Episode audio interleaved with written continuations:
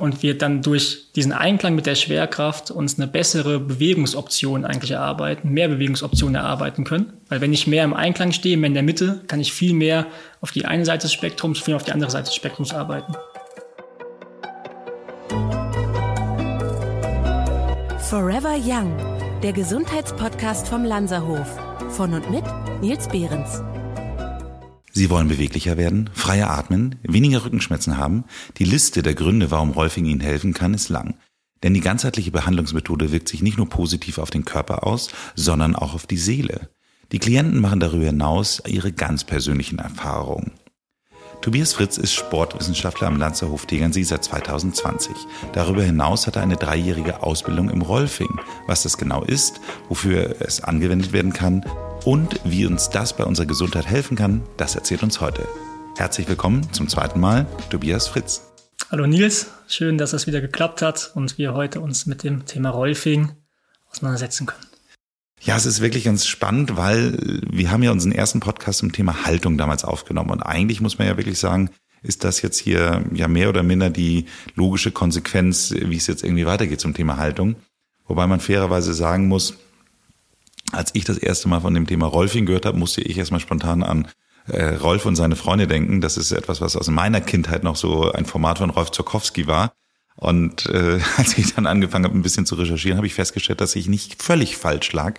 Zumindest ähm, ist es ja nach einem Rolf benannt, oder einer Rolf? Genau, einer Rolf, ähm, und zwar Ida Rolf, äh, ihrer, ihres Zeichens nach ähm, promovierte Chemikerin aus Amerika, gelebt 1897 bis 1979.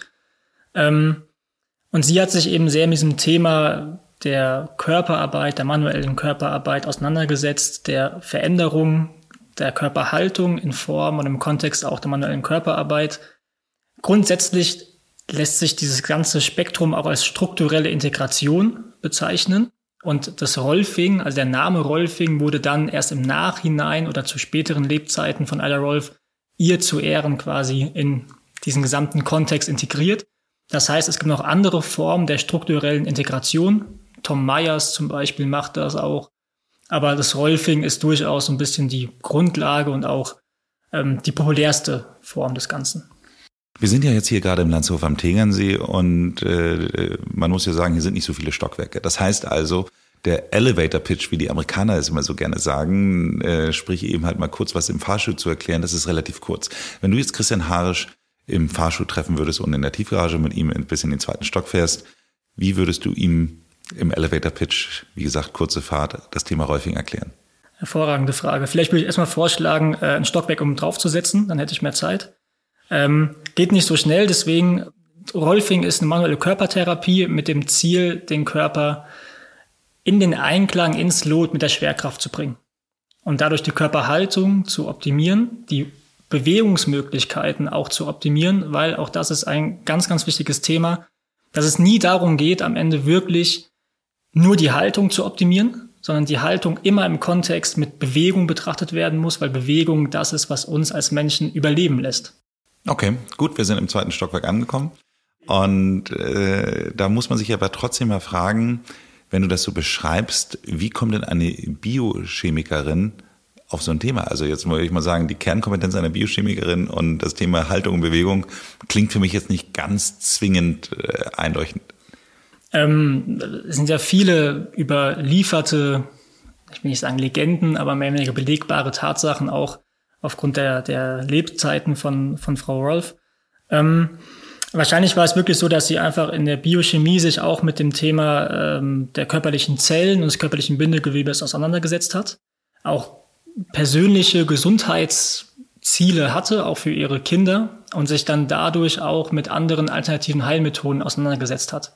Wie beispielsweise der Osteopathie, deren über Andrew Still ja auch Anfang des 20. Jahrhunderts populär wurde, ähm, mit homöopathischer Medizin etc und einfach daraus ein Eigeninteresse entwickelt hat und dann irgendwann auch gemerkt hat, dass es funktioniert, dass das, was sie erkennt und sieht in diesem Bindegewebe, mit dem wir im Rolfing primär arbeiten, diese Faszienstrukturen, dass das anderen Menschen sehr stark hilft, dass es sich teilweise absetzt von Methoden, die schon bekannt sind und das dann eigentlich eine Sache war, in der sie auch motiviert wurde, quasi sich dort weiter zu vertiefen und dann auch am Ende eigentlich eine Lehre daraus zu machen, die dann eben dazu mündet, dass wir heute eben vom Rolfing selbst reden können und Rolfing auch praktizieren können. Wir haben ja in der Vorabstimmung schon so ein ganz klein bisschen uns äh, abgestimmt, worüber wir eigentlich sprechen würden. Und da habe ich dann, glaube ich, die Frage gestellt, welche Probleme werden denn da jetzt irgendwie adressiert oder welche Symptome? Und hast du mir dann erstmal zurückgeschrieben, hast gesagt, äh, hör mal zu, beim Rolfing geht es nicht um die Verhandlung von Symptomen, sondern es geht um Potenziale. Magst du unseren HörerInnen dann vielleicht mal kurz erklären äh, und mir dann in dem Zusammenhang auch, äh, was du damit meintest? Wir sind ja insgesamt, das ist ein breiterer Kontext, wenn man ein bisschen ausholen möchte, sehr immer auf unsere Defizite bedacht in unserer heutigen Gesellschaft, wo es uns ja per se häufig sehr, sehr gut geht, zumindest immer in unserem Land. Ähm, worauf ich mit, mit der Aussage hinaus wollte, war eigentlich zu sehen, dass vieles in unserem Körper ja sehr gut funktioniert. Und wir erkennen häufig nur die Dinge, die vielleicht nicht funktionieren oder die nicht so klappen, wie wir uns das vorstellen. Sei es schmerzbedingt oder sei es ähm, dass uns Bewegungsmöglichkeiten fehlen, weil wir keinen Spagat können, wenn ich das machen möchte zum Beispiel.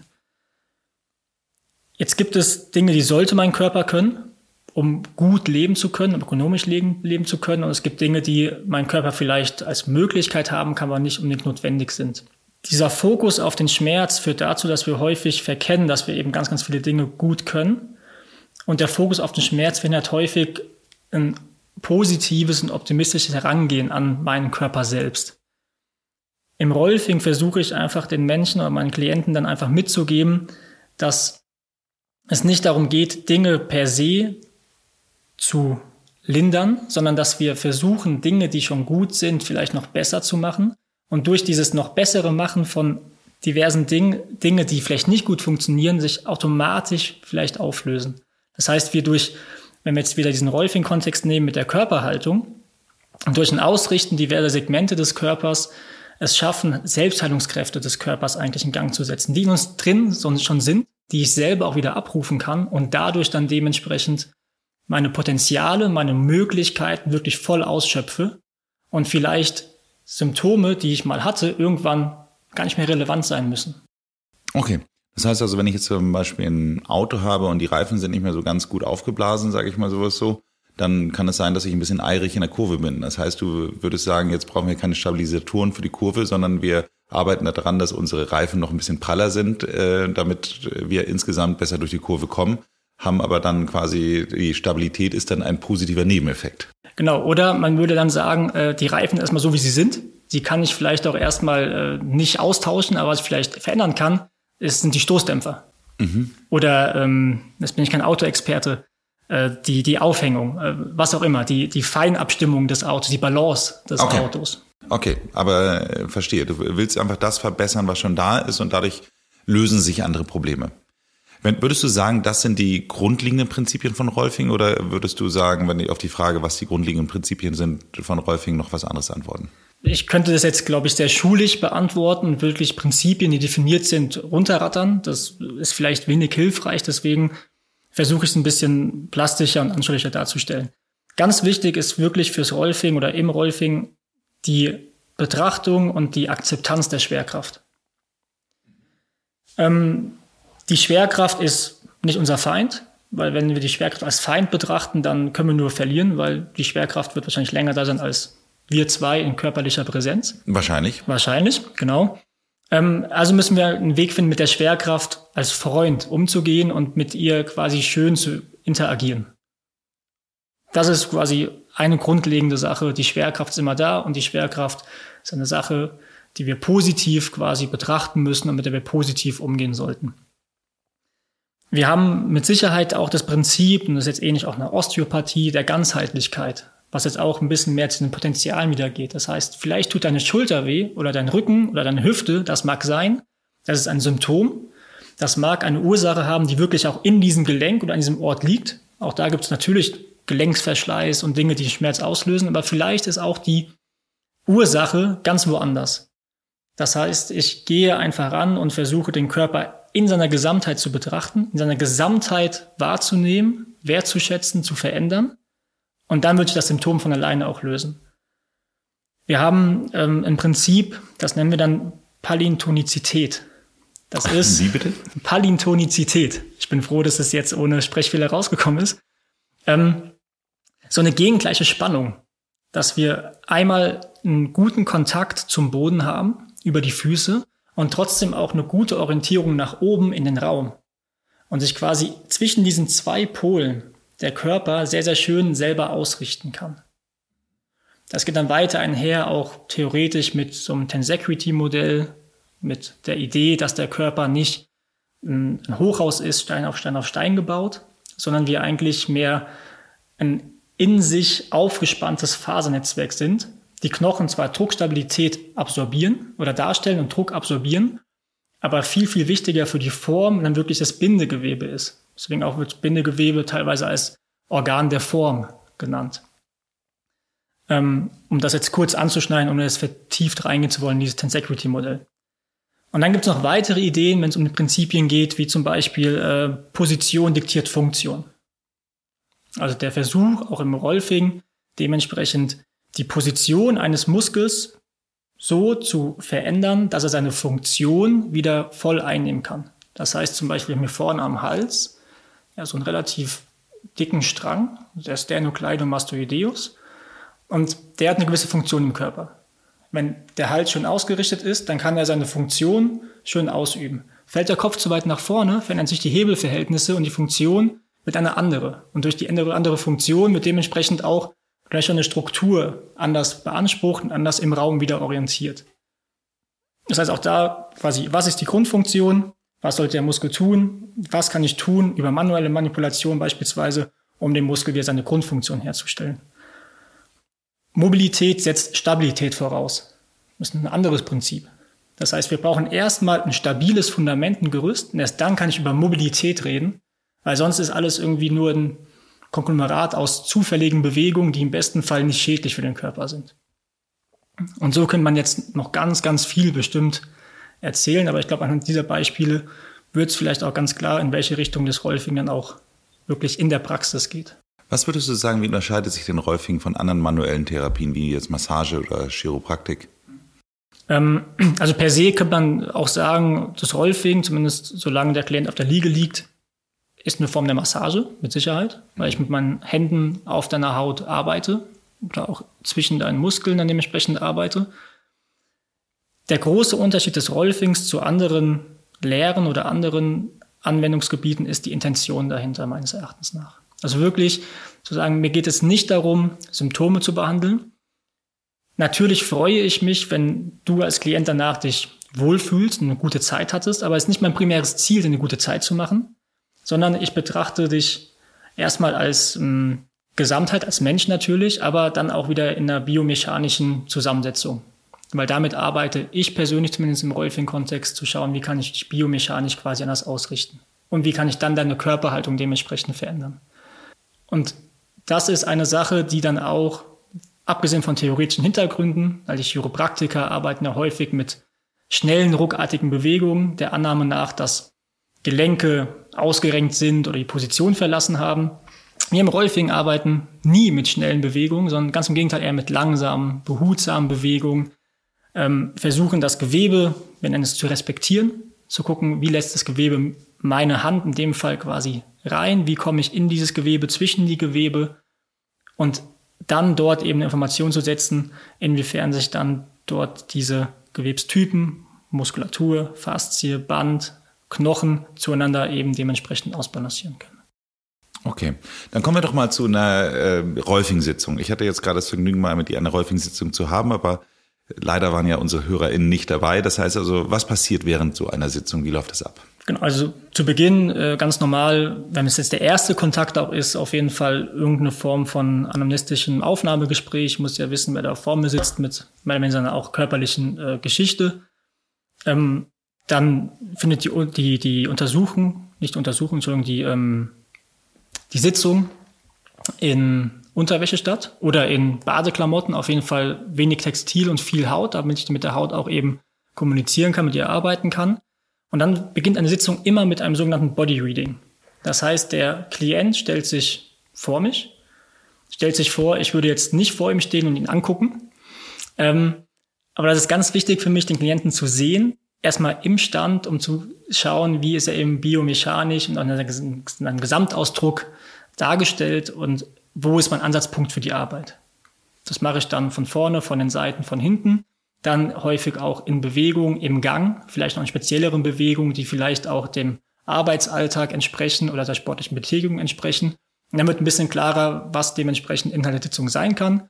Dann wird auf dem Tisch gearbeitet, häufig in Rückenlage oder in Seitlage, ganz selten in Bauchlage eigentlich.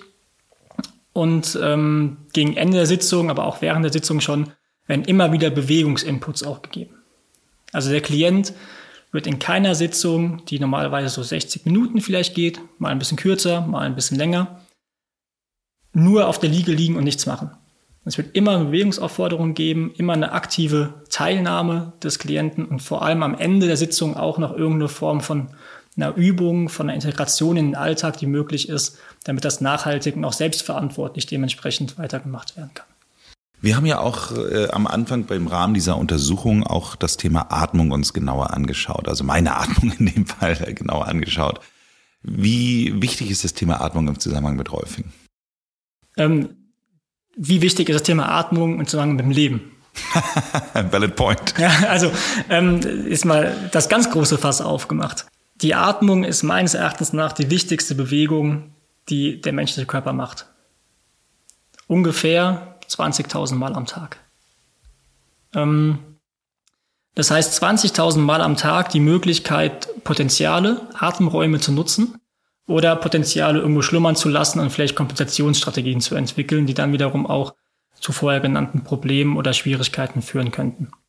Durch die Atmung können wir es schaffen, den Brustkorb schön zu mobilisieren und auch mobil zu halten. Wir können durch die Atmung es schaffen, uns eine gewisse Aufrichtung auch zu geben. Allein die Atmung so ein bisschen in die Schlüsselbeine rein, in den oberen Rücken führt dazu, dass der Brustkorb sich öffnet. Ähm, die Atmung schwingt in gewisser Weise durch den ganzen Körper. Die gesamte Wirbelsäule ist in der Atembewegung wirklich direkt beteiligt, auch bewegungsmäßig erkennbar im besten Fall. Wenn nicht, ist das ein Ziel fürs Rolfing zu sagen, ich würde gerne, dass auch bei der Einatmung sich das Kreuzbein mitbewegt beispielsweise, dass er wirklich diese Kraft durch den Körper fließen kann. Und dann, wie gesagt, ist das nichts, was jetzt auf Rolfing isoliert bezogen sein muss, sondern was eigentlich in jeder Körpertherapie oder Bewegungstherapie einen wichtigen Stellenwert haben sollte, nämlich wie wird geatmet, wie häufig wird geatmet und wo kann die Atmung vielleicht noch optimiert werden. Also man könnte schon auch sagen, dass es wahrscheinlich auch eine tiefere, effizientere Atmung auch ermöglicht, oder? Tiefere mit Abstrichen. Hm. Effizienter sollte sie auf jeden Fall sein, weil einfach weniger gegengehalten wird. Hm. Weil weniger ähm, Kompression dort ist, weniger Spannung im gesamten Körper, eine adäquatere Spannung, die weniger die Lunge komprimiert und den Brustkorb sich freier entfalten lässt. Ich habe mir jetzt als nächste Frage aufgestellt, wie wirkt sich Rolfing auf die Körperhaltung aus? Wenn ich jetzt das beantworten müsste, nachdem wenn ich irgendwie hoffentlich gut zugehört habe, äh, dann würde ich sagen, dass deine Körperhaltung dann mehr im Einklang mit der Schwerkraft stehen würde. Ist das soweit richtig oder habe ich jetzt doch was falsch verstanden? Hervorragend. Sehr gut, sehr gut. Den Punkt können wir also auslassen. ja, können, könnten wir auslassen. Ähm, können aber auch sagen, dass dann quasi im Kontext der Körperhaltung es ja nicht nur darum geht, die Haltung als starres Konstrukt zu sehen, sondern diese Haltung auch, wie es jetzt im Logo auch dargestellt ist, nur die Voraussetzung ist für Bewegung und wir dann durch diesen Einklang mit der Schwerkraft uns eine bessere Bewegungsoption eigentlich erarbeiten, mehr Bewegungsoptionen erarbeiten können. Weil wenn ich mehr im Einklang stehe, mehr in der Mitte, kann ich viel mehr auf die eine Seite des Spektrums, viel mehr auf die andere Seite des Spektrums arbeiten. Wenn ich eine andere Körperhaltung einnehme und mehr zu der einen Seite des Spektrums tendiere, kann ich irgendwann nur noch in die andere Richtung. Nicht mehr fehlen Optionen eventuell. Damit kann ich glücklich werden, kann aber auch sein, dass es mich irgendwann stört. Und dementsprechend ähm, ist das dann durchaus das, worum es auch im Rolfing irgendwo geht. Damit gibst du mir aber trotzdem jetzt schon direkt die Vorlage für meine nächste Frage. Das heißt also, kann ich auch davon ausgehen, dass ich durch Rolfing meine sportliche Leistung verbessern kann? Mit Sicherheit. Wobei auch da das mit Abstrichen zu betrachten ist, weil wir im Rolfing viel ja im Gesundheitskontext arbeiten. Gesundheit quasi in Form von, was ist vielleicht eine natürliche Aufgabe des Körpers? Und versuchen die uns wieder zu erarbeiten. Und im sportlichen Kontext es ja häufig um Leistung geht und Leistung manchmal gegensätzlich zu diesem Gesundheitskontext sein kann. Mhm. Was aber schon stimmen würde, und deswegen mit Abstrichen eben äh, abgelehnt diese These, ist, dass eine gewisse Leichtigkeit, eine Idee der Bewegung, die eben nicht nur aus Anspannung entsteht, sondern auch aus einem Loslassen entstehen kann, dazu führen kann, dass eine Bewegung effizienter wird, dass ich dadurch wieder Energie verbrauche und dadurch wiederum auch ausdauernder werden kann oder auch schneller werden kann. Also auch allein mal auf vielleicht das zweitwichtigste Bewegungsmuster unseres Seins ähm, runtergebrochen, nämlich dem Gang, das Gehen, kann man auch durchaus annehmen, dass jeder Schritt nicht damit beginnt, dass ich ein Bein nach vorne setze, also irgendwo im Hüftbeugerbereich oder wo auch immer anspanne, sondern um ein Bein nach vorne setzen zu können, muss eine andere Muskelstruktur erstmal loslassen. Und das Ganze dann auf den ganzen Körper übertragen. Wenn ich dann gehe, wenn ich jogge, wenn ich es ganz dynamischer machen, um auf den Sport zu beziehen, zu spüren, dass jeder Schritt erstmal ein Loslassen ist und aus dem Loslassen Energie entstehen kann. Kann dazu führen, dass eine sportliche Leistung besser wird. Okay. Wir hatten ja mal drüber gesprochen, warum die meisten von deinen Klienten eigentlich überhaupt zu dir kommen. Und da, Überraschung, Überraschung ist Punkt Nummer eins, Rückenschmerzen. Ich glaube auch da dir jetzt fast schon die Antwort geben zu können, aber wie, wie hilft es bei Rückenschmerzen? Wenn wir davon ausgehen, dass die Rückenbeschwerden wirklich auch vielleicht der geometrischen Form der Wirbelsäule zurückzuführen sind, was sein kann, dann können wir es schaffen, quasi die geometrische Form der Wirbelsäule vielleicht zu verändern. Das heißt, die Wirbelsäule hat normalerweise eine Doppel-S-Form, Doppel-S geschwungene Wirbelsäule ist eigentlich ganz schön und es wäre schön, wenn alle Kurven zueinander harmonisch sind erstmal. Das heißt, keine Kurve sehr viel steiler oder tiefer ist als die andere Kurve darunter oder darüber oder insgesamt einfach auch. Häufig sieht man dann, dass dann vielleicht im Lendenwirbelbereich die Kurve ein bisschen steiler ist, also mehr nach innen zum Bauch quasi eingesogen wird oder auch im Brustwirbelbereich eher so eine Art Buckel entsteht. Und durch das Rolfing, durch das Ausbalancieren von Spannung, in dem Fall auch von Spannung auf der Vorseite, Vorderseite des Körpers und auf der Rückseite des Körpers, aber auch dann über diagonale Verbindung, können wir es vielleicht schaffen, dass die knöcherne Struktur, die die Wirbelsäule ja darstellt, sich wieder ein bisschen mehr dieser Doppel-S-Form, der harmonischen Form annähert. Und dadurch auslösende Schmerztrigger, wie zum Beispiel Kompressionsspitzen auf den Facettengelenken, auf der Bandscheibe, die dann vielleicht auf den Nerv drückt, ähm, oder auch einfach hyperaktive Muskeln, die einfach eine sehr, sehr hohe Spannung aufbauen, dass diese dadurch einfach wieder gelöst werden und sich dann so eine Schmerzsymptomatik verringert. Das heißt aber, ich glaube mir jetzt mal so, der große Unterschied, wenn ich jetzt normalerweise eine eine manualtherapeutische Behandlung habe. Nehmen wir jetzt einfach mal eine klassische Massage. Ich habe Nackenverspannung, ich, ich werde massiert, die Verspannungen sind dann erstmal weg. Dann kommen die ja im Zweifelsfall wieder, weil es gab ja mal einen Auslöser dafür. Das heißt also, wenn ich durch das Rolfing etwas verändere, kann es durchaus sein, dass sich grundsätzlich meine Haltung verändert und ich dadurch quasi einen langfristigeren Erfolg einfach dadurch habe, oder? Genau, und ähm, da komme ich wieder ein bisschen zurück zu dem Punkt, den ich schon nannte, dass auch kein Klient eigentlich durchgehend auf der Bank nur liegt und sich quasi passiv da irgendwas gut gehen ähm, lässt, sondern immer aufgefordert ist, auch mitzumachen durch dieses Mitmachen auch dieser gehörige Teil der Eigenverantwortung getriggert wird. Ich als Rolfer mache ein Angebot, in dem Fall vor allem durch meine Hände und auch vielleicht durch verbale Intervention, aber du mit deinem Körper, du musst es annehmen, weil um dich geht's ja auch in dem Fall. Das, was wir in der Sitzung erarbeiten, und jetzt haben wir die Sitzung eben gemacht, die erste Sitzung zum Beispiel mal ähm, schematisch angerissen, und du sagst, oh, ich atme ein bisschen einfacher. Ich habe das Gefühl, mein Brustkorb steht ein bisschen anders und ich stehe auch anders auf meinen Füßen ein bisschen. Und mit diesem Gefühl, das zu transportieren, mit dem weiterzuarbeiten, das ist deine Aufgabe, bis dann auch zur nächsten Sitzung, um dann darauf aufzubauen. Und dann ist es klassischerweise ja so, dass wir im Rolfing diese Zehner-Serie durcharbeiten. Zehner-Serie heißt zehn Sitzungen? Heißt zehn Sitzungen, genau. Jede Sitzung hat ein eigenes Thema ein eigenes Territorium, wie wir es nennen. Das Territorium muss nicht immer nur quasi das Knie sein, sondern das Territorium kann sich durchaus über den ganzen Körper erstrecken, aber immer irgendeine funktionelle Verbindung der verschiedenen Elemente zueinander. In den ersten drei Sitzungen arbeiten wir eher oberflächlich, versuchen auch wirklich oberflächlich eine Gleitfähigkeit herzustellen, ein Gefühl zu kriegen für den Körper des Klienten und auch der Klientengefühl für die Arbeit des Rolfers und so eine erste Idee, in welche Richtung kann es vielleicht eigentlich gehen für mich, weil ich bin nicht in der Lage, dein gesamtes Leben aus deinem Körper blöd gesagt, rauszurolfen ja, und dir eine vollkommen neue Identität zu geben. Aber ich bin vielleicht in der Lage, dir ein, zwei Dinge einfach mitzugeben, mit denen du gut arbeiten kannst. In den weiteren vier Sitzungen, also vier bis sieben, gehen wir ein bisschen tiefer in die Strukturen, arbeiten ganz, ganz viel um die Beckenregion herum, weil die Beckenregion einfach so ein bisschen auch durchaus das Zentrum sein kann des Körpers, oder kann als dieses Zentrum verstanden werden. Und die letzten drei Sitzungen sind die sogenannten integrierenden Sitzungen. Und da machen wir ganz, ganz viel mit Bewegung. Um dann auch für den Sportler beispielsweise oder auch für die Nachhaltigkeit des Klienten die, mm, die, die, den Transfer in den Alltag gut hinzukriegen. Also wie bewege ich mich am besten? Welche Vorteile hat diese Bewegung im Vergleich zu einer anderen Form der Bewegung? Von außen sieht es vielleicht ähnlich aus, aber von innen spüre ich, wenn ich meinen Arm nach vorne schiebe, dass wenn ich über den Daumen das Ganze mache, das vielleicht um den Nacken zugeht. Wenn ich aber den Arm nach vorne schiebe und meine kleinen Finger als Marker nehme, dann spüre ich vielleicht eine größere Länge im Schulterblatt, mein Nacken ist auf einmal locker.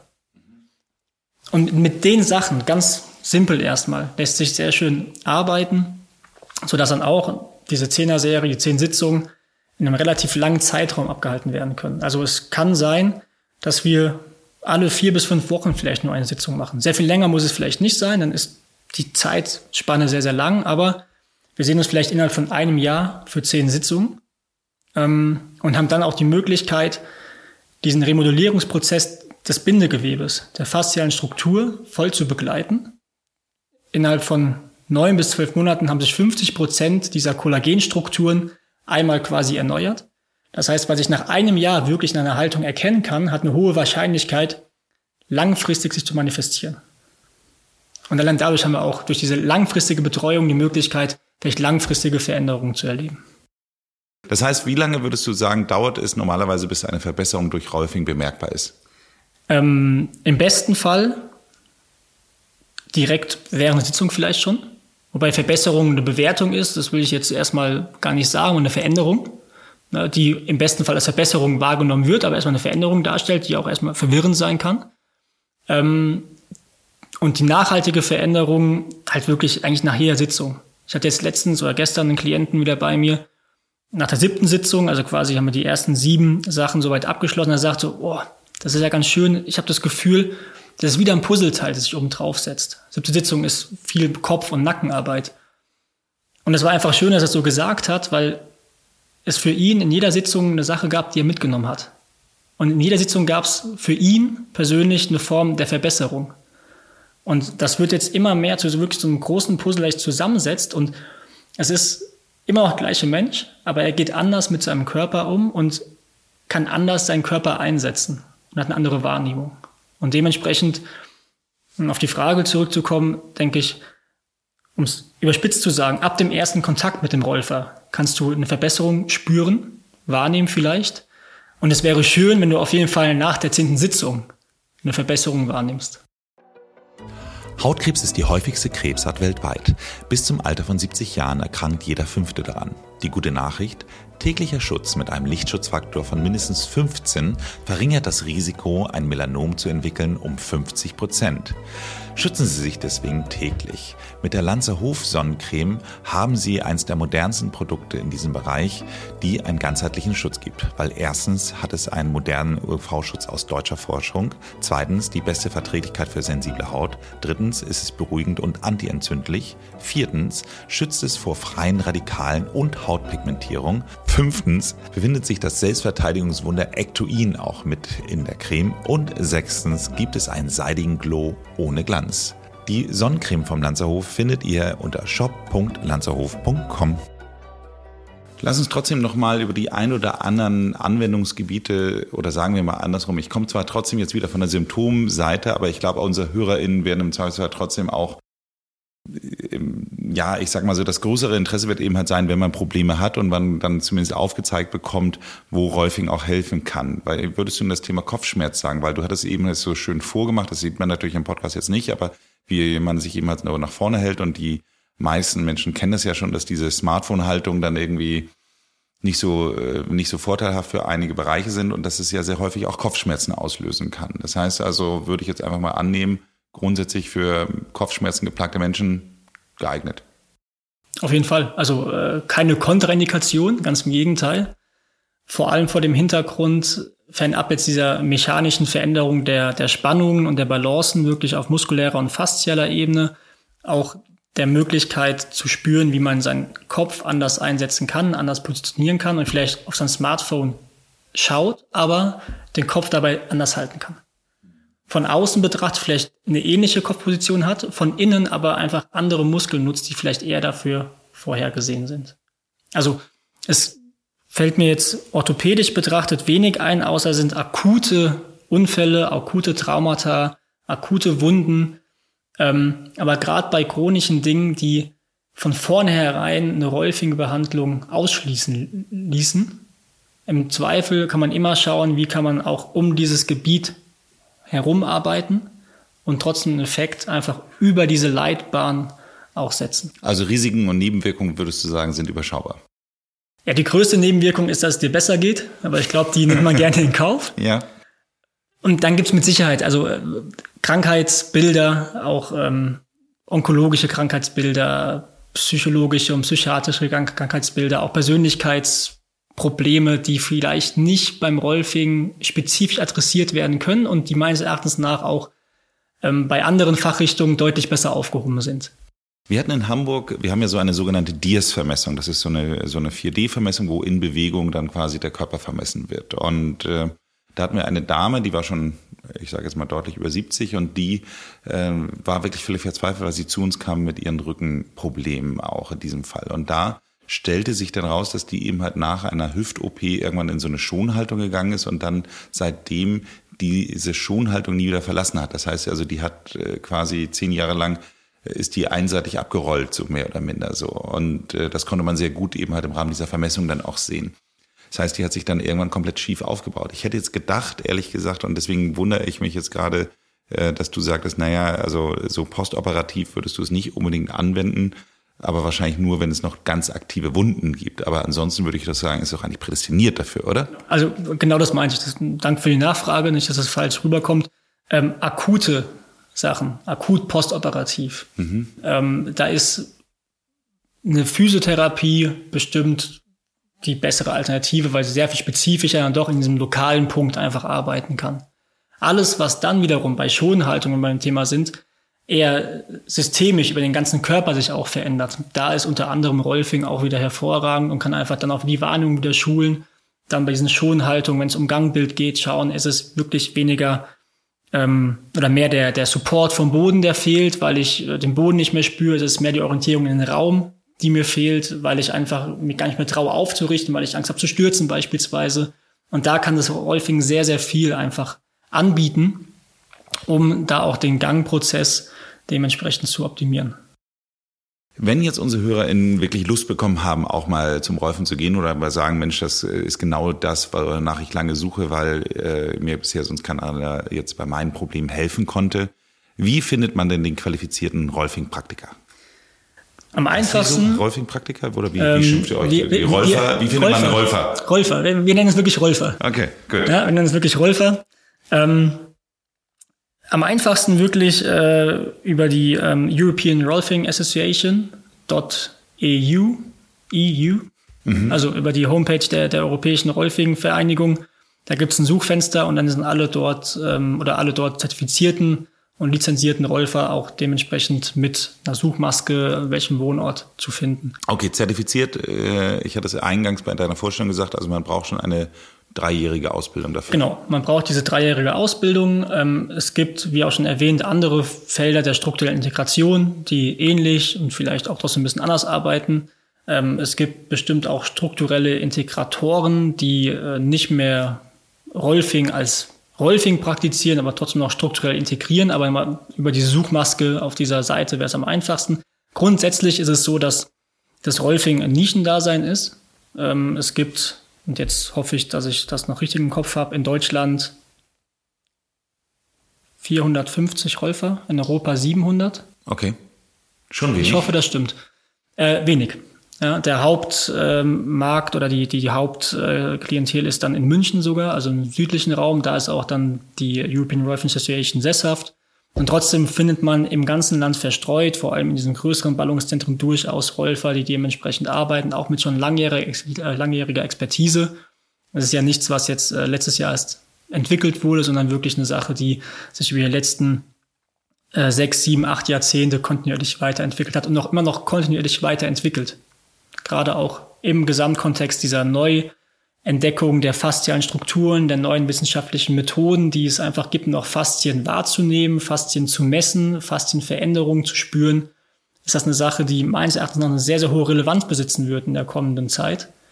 Wenn man auch das von mir erwähnte Tensegrity-Modell als Grundlage nimmt und einfach den Körper vielleicht anders versteht, als man ihn noch vor 50 Jahren hauptsächlich verstanden hat. Meine letzte Frage ist ja immer so ein Tipp für die HörerInnen, dass man jetzt vielleicht irgendwas schon mal so mitnehmen kann oder irgendwas machen kann, anwenden kann. Ich weiß es nicht. Also gibt es irgendwas, wo du sagen würdest, okay, ähm, wenn man jetzt irgendwie das und das macht, dann kann man besser Rolfing in seinen Alltag integrieren oder die Sitzungsergebnisse, na gut, dafür müsste man eine Sitzung gehabt haben. Also die wenigsten der Hörer werden wahrscheinlich, HörerInnen werden wahrscheinlich eine Sitzung schon gehabt haben. Aber hast du irgendwas noch, so was du uns auf den Weg geben kannst? Ich glaube, beim letzten Podcast habe ich auch dieses Embodiment-Beispiel gemacht im Stehen, mhm. wo wir mhm. geschaut haben, wie stehe ich eigentlich da.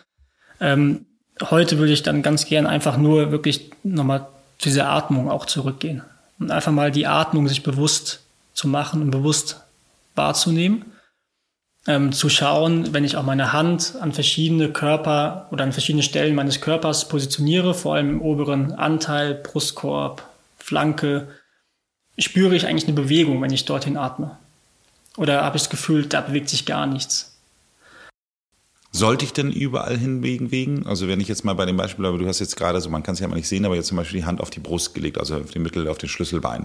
So, ähm, sollte sich da was nach vorne bewegen? Da sollte sich dieses Brustbein, ja. dieser Knochen in der Mitte, im besten Fall eigentlich wie so ein kleiner Henkel nach vorne oben bewegen. Und die Schlüsselbeine dürften sich auch so ein bisschen, ein bisschen rotieren, mhm. wie so ein Schraubendreher so ein bisschen aufrotieren. Also Bewegung ist erstmal gut. Gibt es irgendwo, gibt's irgendwo einen Bereich, wo ich die Hand drauf lege, also jetzt mal im Brustbereich geblieben, rund um den, den, den, den, den äh, Oberkörper, wo sich nichts bewegen sollte? Nein. Nein, eigentlich nicht. Also der Brustkorb ist dafür gemacht, die Organe zu schützen, aber vor allem auch die Lunge expandieren zu lassen, also die Expansion zu unterstützen. Wenn ich dann merke, es gibt vielleicht, und die Klassiker wären, ah, ich kann nicht so gut in meine Flanke atmen, da habe ich das Gefühl, hier an der Seite meines Brustkorbes unterhalb der Achsel, da bewegt sich gar nichts. Dann auch diverse Übungen zu machen. Und am einfachsten ist einfach mal den Arm dieser betreffenden Seite ganz, ganz weit nach oben zu strecken, ohne den Nacken zu verspannen. Das heißt, den kleinen Finger der Seite wieder so ein bisschen als Trigger nehmen. Der will ganz lang werden. Und dann mal vier, fünf tiefe Atemzüge, während die Hand weiterhin unter der Achsel positioniert ist, in diesen Raum zu nehmen. Und die Hand gibt Orientierung, die gibt den Raum vor, da will ich hin. Und dann einatmen, ausatmen, ein paar Mal wiederholen, den Arm wieder runternehmen, dann nochmal gucken und dann auch mal im Seitenvergleich wahrnehmen. Wenn ich dann beide Arme wieder unten habe, habe ich hier vielleicht jetzt in meinem Fall links das Gefühl, ich kann da viel mehr hinatmen. Vielleicht ist dieser Teil meines Brustkorbes irgendwie größer. Und damit kann ich dann arbeiten. Und damit kann ich dann auch diesen Atemraum neu nutzen und meine Atmung und all das, was damit in Verbindung steht, effizienter gestalten.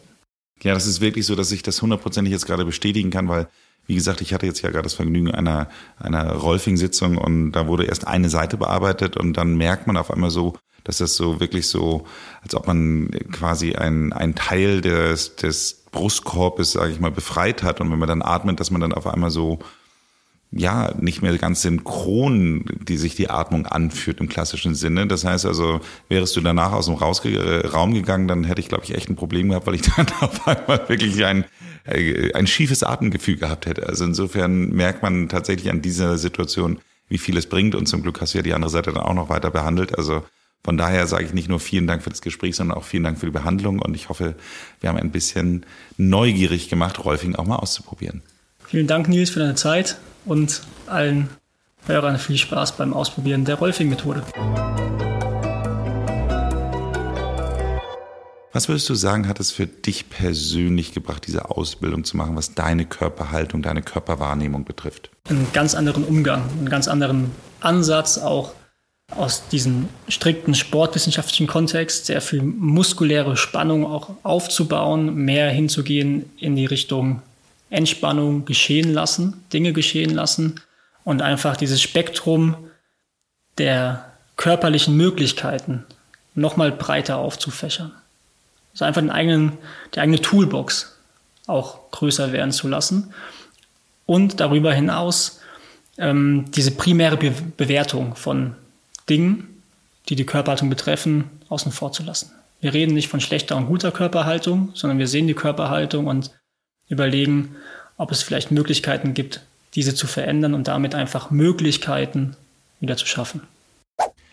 Wenn euch diese Folge gefallen hat, dann würden wir uns sehr freuen, wenn ihr uns eine Bewertung bei Apple Podcast oder Spotify hinterlasst. Ansonsten, wenn ihr noch mehr von Tobias Fritz hören wollt, dann hört euch doch auch mal die Folge Nummer 125 an. Hier sprechen wir über die Bedeutung der Körperhaltung.